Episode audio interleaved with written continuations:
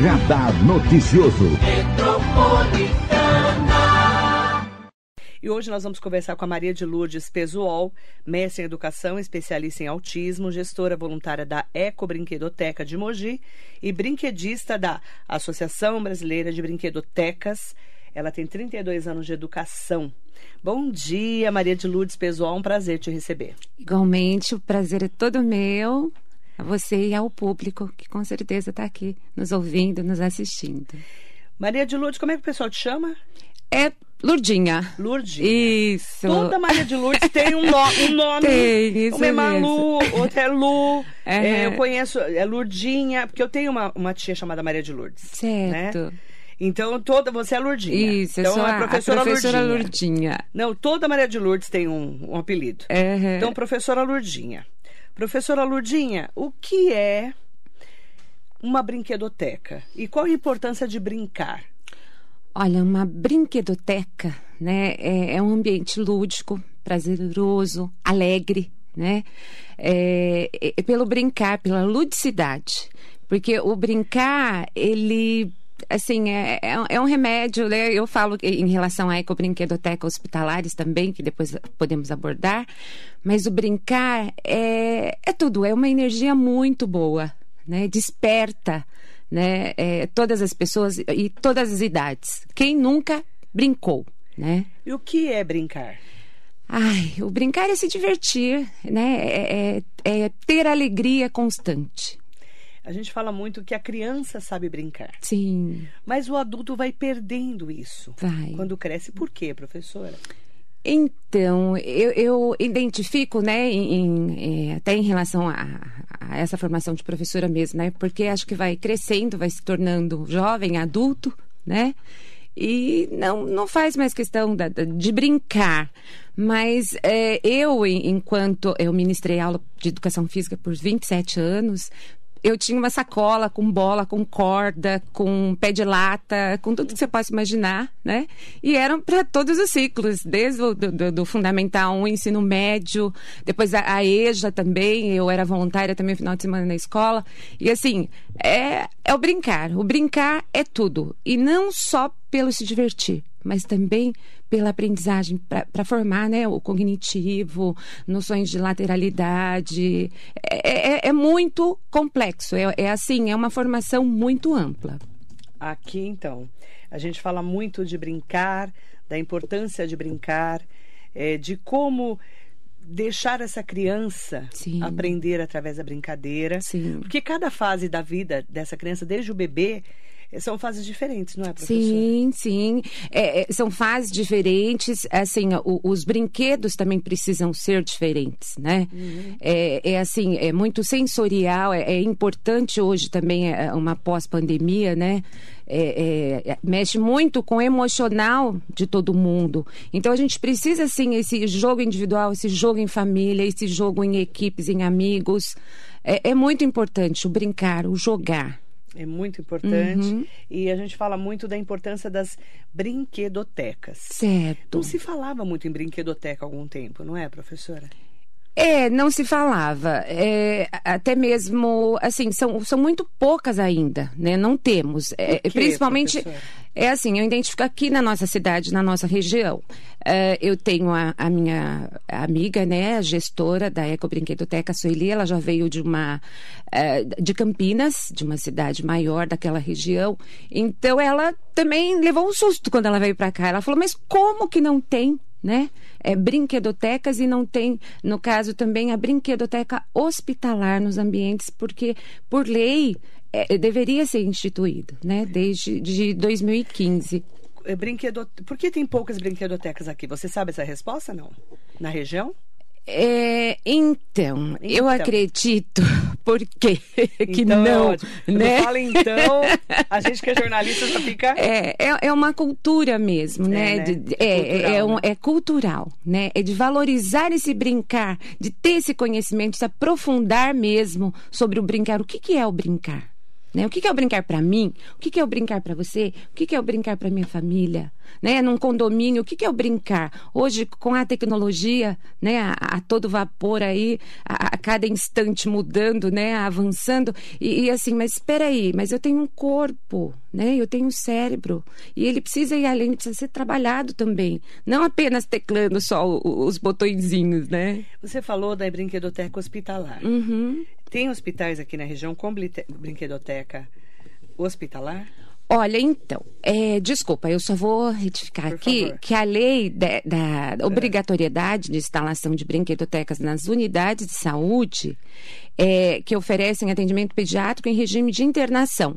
É a Lei 11.104, de 21 de março de 2005, né? Então, é uma lei federal que foi instituída e pela, pelas pesquisas que eu fiz, porque eu também tenho a formação pela ABRE, pela Associação Brasileira de Brinquedotecas, a formação de brinquedista em brinquedotecas e pela hospitalar. Então, não temos. Nós temos o espaço, mas nó- nós não temos a organização de uma gestão e nem de profissionais que, a- que possam atuar. Porque o que, que eu vejo, né? Tô falando, não sou uma educadora, Uhum, certo. sou professora, né? Uhum. Tudo, mas não sou uma educadora de crianças. Certo. É, é, o que a gente vê são pessoas que col- colocam os brinquedos lá Isso mesmo. Uhum. e não tem uma organização, como você falou, Não. especializada. Sim, sim. É, é- geralmente é um pedagogo, né, que, que deveria estar. É, ou mesmo a- a- o profissional formado pela Associação É. Brasileira de Brinquedotecas, que ele, assim, a formação vai como um brinquedista, Uhum. né? Então, ele pode atuar, ele tem toda essa formação para estar à frente mesmo desse ambiente. E nós temos, é, é, assim, eu, eu- se vocês fizerem uma pesquisa, né, sobre hospitais que, que existem, brinquedotecas, gente, olha, assim, são maravilhosos, são projetos, exemplos assim grandiosos. Eu sei que tem um grande em Brasília, né, que ele é todo ambientado por, por, por temas, né? É, é, então assim é muito significativo. Uhum. Além e vai além da, do espaço da brinquedoteca, o hospital todo. É importante a gente poder falar sobre isso, até para servir de alerta, né, para as pessoas, sim. não é? Sim, então, e, e o, e o brincar, né, na, já que nós estamos abordando na área da saúde, é, ele, ele se torna o terapêutico, né? Bom, eu, numa conclusão de curso que eu fiz da ABRE, quando eu estava fazendo a, a a formação de brinquedoteca hospitalar, é, é um projeto. Aí, estamos precisando de parceiros. É o Bornal do Afeto. Né? O que que, é que é o? Bornal do Afeto? Então, existe a lei para a instituição das brinquedotecas nos hospitais. Uhum. Eu tenho um profissional em casa da saúde é, que trabalha numa ambulância, então seria um saquinho, um bornal, né? Uma sacolinha Hum. com brinquedos pequenos que pudessem ser higienizados, que ficassem dentro da ambulância. Porque eu já, já em minha pesquisa, identifiquei que eles inflam uma luva, sabe? Para a criança apertar. Quando está com um procedimento em casa, né? Às vezes não precisa levar ao hospital, mas precisa ficar alguns minutos, horas ali, né? é, permanecer isoladas e elas ali, sabe? Para elas sensoriar, apertar, para aquela dor, né? Para ela vai ser assim menos sofrimento, né? Ou mesmo o uso de uma lanterna, você ficar apagando e acendendo. Então eu falei, poxa, é eureka, né? Vamos criar o bornal do, do afeto.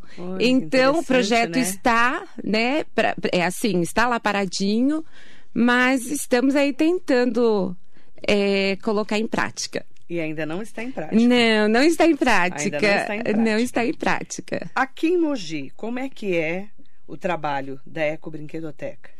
Então, o trabalho da, Ecobrin... da Brinquedoteca, ele tem o objetivo de incentivar o descarte correto de resíduos e dar uma ressignificação para esses, pra esses descartes, né? Então, nós temos, assim, grupos de voluntárias artesãs, é, que está em constante crescimento, acho que nós temos umas 20, mas que atuam, assim, efetivamente, uma, umas seis.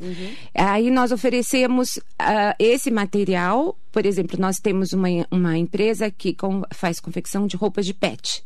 Então, aqueles resíduos do tecido que ia para o lixo, nós recolhemos. Aí temos também uma outra empresa que faz eh, roupas com malhas, também nós pegamos esse material, né, eh, doado para nós. Eh, temos uma de bolsas também, com couros, vinil, que também recolhemos. Uh, também da Mitra, da, da, de jogos, também foram é, cartas de, de madeiras, né? Sobras de madeiras. Uhum. É, e também temos. Então, uh, essas pessoas vão até nós, aí elas pegam e ressignificam. Né? E assim, saem coisas maravilhosas, né? Por exemplo, do, do pet, sai até chinelinhos, né? Flores, é, corujinhas, é, outras, até roupinhas também para outros cachorros que são doados. Você acredita, querida? E hoje o objetivo é, de vocês, né, uhum. né, é divulgar esse trabalho. Certo. E especialmente fortalecer o fator, fazer pedagógico, as melhorias para o meio ambiente e como ajudar é certo, isso? isso mesmo. Onde fica essa eco-brinquedoteca? Então, atualmente ela está numa sede na rua Flaviano de Melo, número no 316. Centro. Isso. Ah. É no polo do IES. É uma, um polo universitário, né? Então nós temos uma sala lá. E aí nós, assim, mas nós somos muito itinerantes, né? Por exemplo, uhum. nós também é, fazemos, damos formação, por exemplo, na Andem, já tivemos várias vezes, né? Com formação de ecojogos, uhum. ecobrinquedos. Nós levamos todas as nossas e pedimos também para que eles peguem os, os, descartes que eles tenham. E aí fazemos uma oficina, né? Bacana. né? Então... E como é que faz para entrar em contato com vocês? Então, pode ser pelo telefone 97 455 7417, é, com a Sueli. Sueli, Isso. 97455 7417. Como é que eu posso ajudar? Então, como é que você pode ajudar? Uh, se você tiver, né, os descartes, por exemplo, de garrafas, mesmo, assim, é, por exemplo, nós fizemos uma ação também com a prefeitura, foi com as bandejas de ovos, uhum. né? Então nós também recolhemos bastante. É, e onde nós moramos, eu não moro em condomínio, mas a Sueli mora. Então lá é assim, ela já tem lá um, um cantinho, né, reservado para essa ação, né? De, de, de, e o que vocês gostam de de recolher para poder receber. Então, é garrafas PET, tampinhas, né? Caixas de ovos, acho que, que tudo limpo, higienizado, Sim. né? É, acaba virando, lógico, um, um significado para uma outra peça, né? Para uma outra. É um é. jogo, você, inclusive, falou de uma participação num congresso. Certo. Como, que congresso que é esse? Qual a importância de um congresso como esse? Então, nós vamos estar recebendo aqui em Mogi semana que vem, né? É o terceiro Congresso Internacional de Criatividade e Inovação. Ele tem uma coordenação da Associação Brasileira de Criatividade e Inovação, que é a Cria Brasilis, que consta com o apoio do Centro Universitário Bras Cubas. Então, vai ser sediado no dia 24, 25 e 26 de novembro, semana que vem, aqui no, no Polo da Bras Cubas. É um Qual evento internacional. Desse, desse evento? Então, esse, esse evento ele não é só relacionado à área da educação, à criatividade, mas para todos os profissionais afins, né? Teremos palestrantes da França, de Portugal, da Espanha, então vai ser um. É assim, é criatividade e inovação. Né? Uhum. A gente fala em criatividade, né? Às vezes a pessoa fala assim, mas eu não sou criativa. Ah, mas é, todo mundo é. Todo mundo Como é. Que eu descubro isso, professora? Olha, é, é você se permitir, né? É, é, e assim, não, não, precisa pensar grande, mas uma coisinha que você já consiga já é uma criatividade, é sua, é iniciativa. Né? E como então, unir a criatividade com a inovação? É, é você buscar as tendências atuais, né? E, e se projetar, tentar adequar, adaptar, né? É, é a gente fala que é, é, o transformar uma ação em uma outra, que dá um novo significado. Hoje, com a tecnologia, a impressão que a gente tem muitas vezes para criança, eu falo de uhum, criança, né? uhum. né? Porque quando a gente é criança, a gente tem esse acesso maior. Uhum parece que a criatividade está sendo meio cortada com a, né, com a tecnologia. Uhum. Né, ou diminuída. Como é que você analisa como professora? Então, até isso mesmo. Ontem eu estava conversando com uma outra amiga, né? É, por exemplo, eu estou lá numa fase de fazer um curta na escola e ensaiando com os alunos. E todos os alunos vão ensaiar com o quê? Com o celular na mão. Então, assim, o que, que eu faço? Já deixo uma caixinha. Pessoal, aqui, vamos lá? Coloco o celular aqui para a gente fazer o ensaio. Entendeu? Então não, não, não, pode ser uma coisa forçada, né? Tem que ser uma coisa mediada, uma coisa orientada. E eles perceberem o porquê que eles terão que deixar o celular e aí acaba o tempo todo ali ensaiando, às vezes até esquece que eu tenho que sair correndo atrás para levar o celular para eles, mas tem que ser, ser uma coisa assim que, que, chame a atenção deles, prazerosa, né? E não assim de, de, comando mesmo. Não, você vai ter que deixar o celular aqui, fecha a bolsa, deixa ou deixa na sala de aula. Então são combinados, né? Aí a pergunta para a professora Ludinha uhum. é como fazer isso na minha casa, menos celular e mais brincar? Ah, é você ter vários jogos em casa, vários livros, né? Principalmente, eu também tenho o hábito de trabalhar, principalmente com crianças que ainda não são alfabetizadas, com livros só de imagem. Né? Então é eles irem além daquela história. E cada vez que eles leem aquele livro com imagem, eles vão contar uma história diferente. Então é muito. Tem um cantinho em casa né? De livros e jogos. Por exemplo, a gente faz lá, e não precisa ser, é assim, não desmerecendo que a gente compra os jogos, mas a gente pode criar com o que tem. Né? A gente tem, por exemplo, na, na, bandeja de ovo, você pode colocar tampinhas e deixar uma sem. Então, é o resta um, né? Você vai jogando e vai até aquele eliminar, aquele que fica com mais tampinhas, com mais... É... Então, aí é o, o ganhador, ou você pode criar outras regras, mas ter um cantinho com jogos e livros. Essa é uma dica para os pais. Oh, com certeza. E como é que faz o pai e a mãe brigar, brincarem com essa criança? Então, como brincar com uma criança? É, é como brincar, né? É, eu, eu também, às vezes, eu dou, assim, orientações, mediações para alguns pais, principalmente com que tem agora, que descobriram que a, os filhos estão com autismo, né? E, assim, é, precisa ter um tempo na agenda para eles, nem se for uma hora é, por dia, meia hora, três vezes por semana, mas tem que ter na agenda aquele horário, né? Aquele horário livre, para sentar no chão mesmo e brincar, espalhar os brinquedos, os livros e estar ali. Né? Ou mesmo no caso do livro, antes de dormir também, pegar que leia uma página, uma frase, não tem problema. Mas é, é o importante é ter esse ato, é fazer. E quando os né? pais falam para você, não tenho tempo? Então, aí tem que conseguir esse tempo. Quantas vezes você ouve isso, professor? Ai, muitas vezes. Não é? Muitas vezes. Mas precisa ter essa rotina de ter esse tempo para se permitir brincar, né? É, não é só, às vezes, ah, eu vou sair com meu filho, vou para o restaurante, vou para o parque. Tá, então tudo bem, vai para o parque, mas leva um jogo, leva um livro. Não, é, é lógico, a natureza, apreciar, mas também tem esses momentos, porque o jogar é você estar tá ali, né? Esse contato direto com a criança, tá ali mediando. E isso é muito. Não, não tem assim dinheiro que pague, não tem remédio, né? Que, que cure. É, é o brincar mesmo. Eu sou suspeita a falar do brincar dos jogos e brincadeiras. Ah, manda bom dia especial para todas e todos que nos acompanham na Rádio Metropolitana, no Facebook, no Instagram, no YouTube.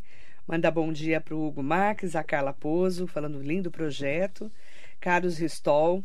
Ai, gratidão, fico muito feliz. E ele falou: a criatividade deve ser estimulada, pois é fato que algumas pessoas têm o dom, entre aspas, mas é possível desenvolver e chegar próximos aos outros. Com certeza. O que é curioso é que as pessoas não entendem que a criatividade ela pode ser criativa na escrita, na verbalização, uhum. nas artes e em uma habilidade manual. Sim. É preciso identificar e apoiar.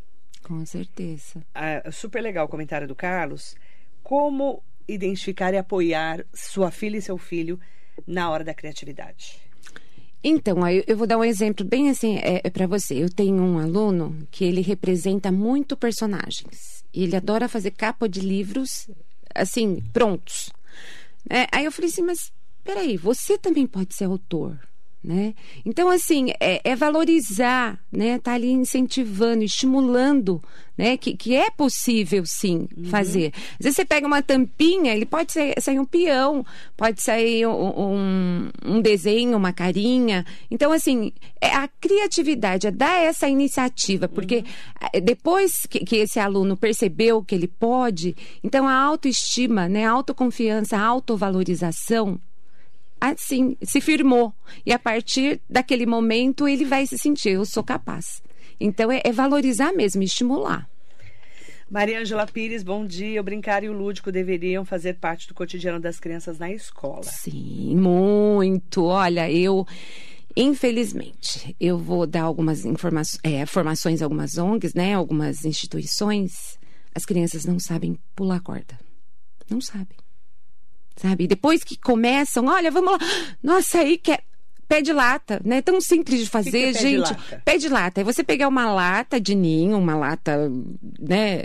A lata que, que a gente consome de, de chocolate, assim, e aí você faz um furinho no meio, pega um barbante e faz na altura da, da, cintura da criança, da pessoa, e aí você anda com o pé de lata. Eu fazia com os meus alunos assim, eu pegava um, uns enfeites, tipo assim, chapéu, boné, um, aqueles fluflus peludinho no pescoço, e falavam para ela, olha, vamos inventar agora, vocês vão sair com o pé de lata. Aí uma falava assim, professora, eu estou indo para o shopping. Então parecia que estava de salto, usando o pé de lata.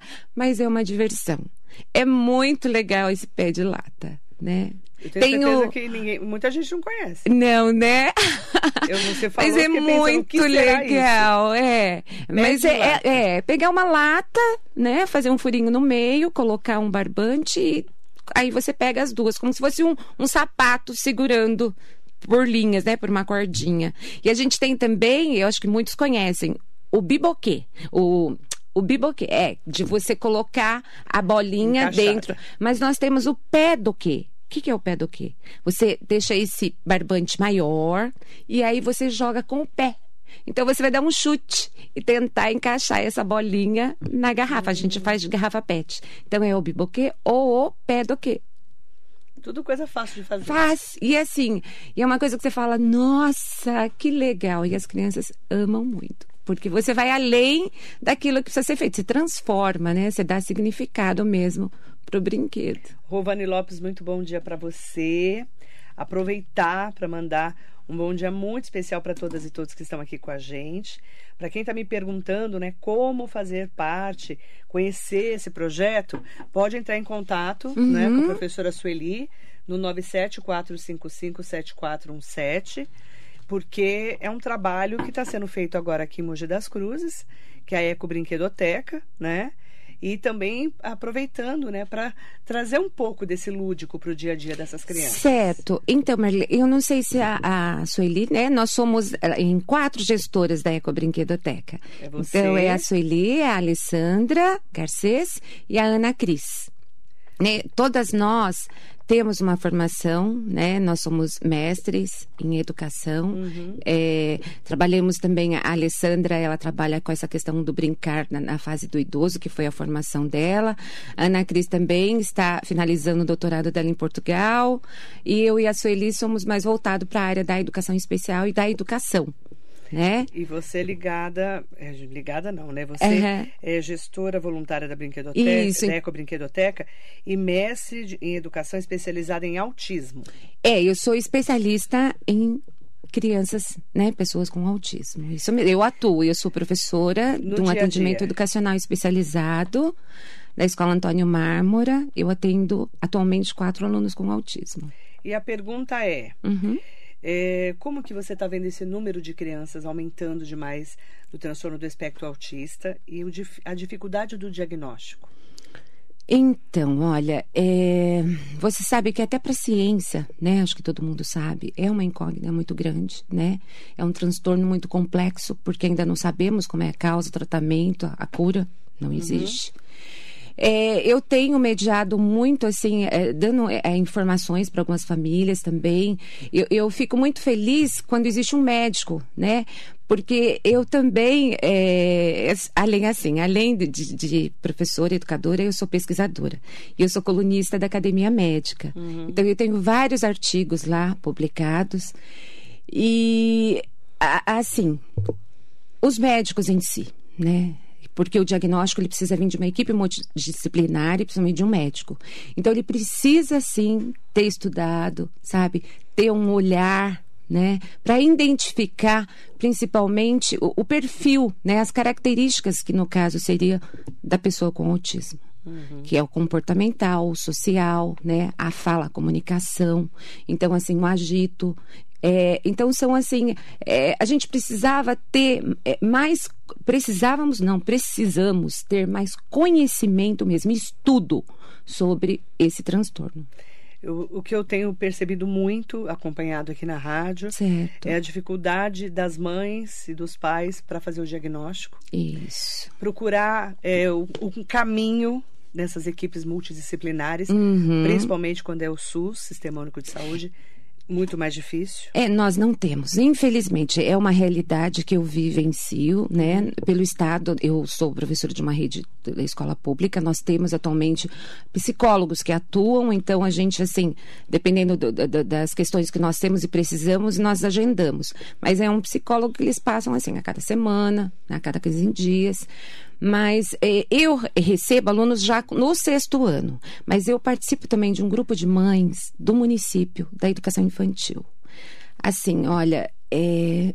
Sabe? Difícil, né? Muito, muito difícil. No estado ainda nós temos professores especialistas. Agora, no município, nós não temos professores especialistas por deficiência para atuarem dentro das escolas. Nem psicopedagogas, mas assim, você precisa ter a especialização, você precisa conhecer. E é muito recente, desde 2017, é que os alunos com autismo, eh, na Resolução 68 do Estado de São Paulo, é que conseguiram ter o atendimento específico para eles. Até então, eles eram atendidos como ah, deficientes intelectuais. Então, eu comecei em 2018, porque eu me aposentei em 2017, é, assim, por é, livre e espontânea vontade, porque eu tinha recebido do- dois alunos em 2013 e no ano que eu iniciei, aí foi específico mesmo, só para alunos com autismo. Então, eu, é muito recente, né? E, e o autismo, é claro que precisa ser melhor Uhum. estudado, a gente sabe disso. Certo. E mais conhecido, mais divulgado. Debatido, né? debatido. Grupos, a gente precisa trazer. Exatamente. Porque a- é assim, infelizmente, né? As pessoas ainda têm esse rótulo de achar que as pessoas com- Muitas vezes, mas ele surta, né? Como é que é quando ele tem as crises? Gente, não é assim, a gente não pode ter esse olhar, ter essa, sabe, de- de- de- poxa, é um medo, né, que existe na sociedade em relação ao autismo. As pessoas não sabem lidar. Não sabem, não sabem. Por isso que eu falo para vocês, por isso que quem trabalha com autismo, eu, eu assim, né, como eu sou escritora também, relatem, façam relato de, de, de caso, de experiência, tragam para que as pessoas possam mesmo, sabe, conhecer de fato. Eu tenho alunos assim maravilhosos. Esse que eu falo para você que ele não lê e não escreve ainda, né, tá juntando lá as letrinhas para formar uma sílaba no sexto ano. Gente, o potencial desse menino é assim rico, mas e- é, se ele não consegue escrever, então vamos fazer. Ele lê um livro só de imagens e ele lê, ele interpreta, né? Então, assim, agora ele está sendo também autor. Então é muito rico isso. E isso vai, e vai ser progressivo para ele. Aí a gente trabalha com a família também, que é importante. A escola está sempre integrada com a família, né? A gente tem essa troca. E aí, professora, eu, Uhum. eu como eu tô também, eu falo que eu, eu estudo todos os dias, né? Cê- oh, o conteúdo que você. In- Com certeza. sobre trans- os transtornos, né? Uhum. TEA, TDAH, TAG, TAB, siglas importantes de Sim. conhecer e desmistificar, como disse o Carlos Ristol. Uhum. Não é verdade? A gente precisa entender. Uhum. E aí, é, eu tenho visto, por exemplo, eu entrevistei uma, uma mulher com 40 anos que descobriu que era autista aos 40 anos. É, então. É, é, é isso que eu falo pra você. É, é um transtorno. Aí ela. Por quê? Porque a filha Uhum. começou a ter dificuldade na escola. E aí, depois do diagnóstico, o médico falou: olha, ou você ou seu marido são É, autistas. então, uma porcentagem, assim, não é que está definido, mas é, é uma porcentagem maior é ser É, genético. É, genético. É, é, é. Mas aí ela foi fazer os testes Sim. e foi diagnosticada com autismo. Hum. E aí ela me deu uma entrevista, ela falou assim pra mim. E aí eu entendi, porque eu achava que eu era, eu era burra. Hum. Então, é que é assim, o, o autismo é tem claro o um transtorno. É, então. Mas você pode estar dentro do espectro. Você não precisa ter o diagnóstico é definido. amplo, né? É amplo, isso mesmo. Imagina aquelas cores que nós temos, né, na- lá do Google, de, de- de- da escrita lá, do Word. É, é- é muito complexo, mas você pode estar dentro do, do espectro e não ter um quadro definido de autista. Né? Exatamente. Por isso que para chegar a um diagnóstico precisa sim de um médico neuropediatra, de um pediatra, de, um- de uma equipe multiprofissional para que possa E é fazer um exames, testes, né? Que precisa ser melhor olhado pelo poder público. Precisa, precisa. todos os lugares, de tá? todos os lugares. E são pessoas, assim, competentes, sabe? Que são capazes. É, é assim.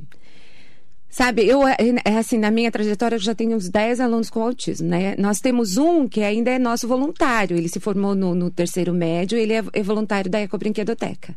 Né? Ele tem um- uma dificuldade motora, mas hoje ele escreve, ele lê, né? Ele gosta muito de dinossauros e tá lá com a gente também.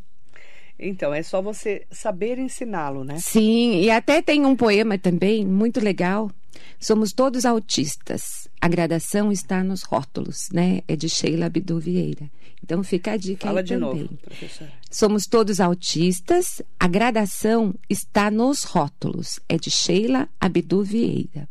Bacana. É, muito A legal. gente precisa é, realmente ter um olhar especializado e muito especial para o autismo, para todos esses transtornos que a gente não entende às vezes muito bem. É, então, eu acho que eu posso até falar aqui para vocês. Eu sou colunista da Academia Médica. Academia Médica, assim, é uma plataforma, né, um blog que tem vários assuntos e eu abordo muito sobre o autismo lá. Eu, eu tenho mais de 20 artigos, Artigos. publicados e temos também a, a Mundo Adaptado.